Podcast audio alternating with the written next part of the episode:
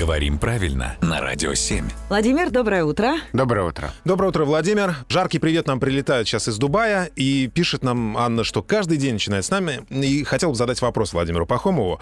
Э, уместно ли говорить слово «словить»? Я всегда говорю «поймать», но в последнее время часто вижу и слышу «словить». Да, глагол «словить» в последнее время стал модным, и его многие используют. А он разговорный.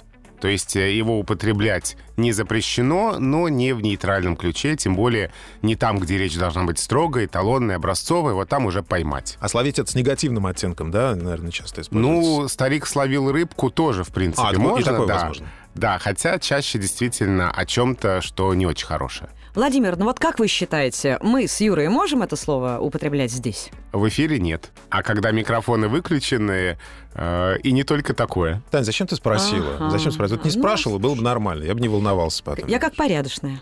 Я понял. Теперь придется соблюдать правила. Да, спасибо, Владимир. Спасибо большое.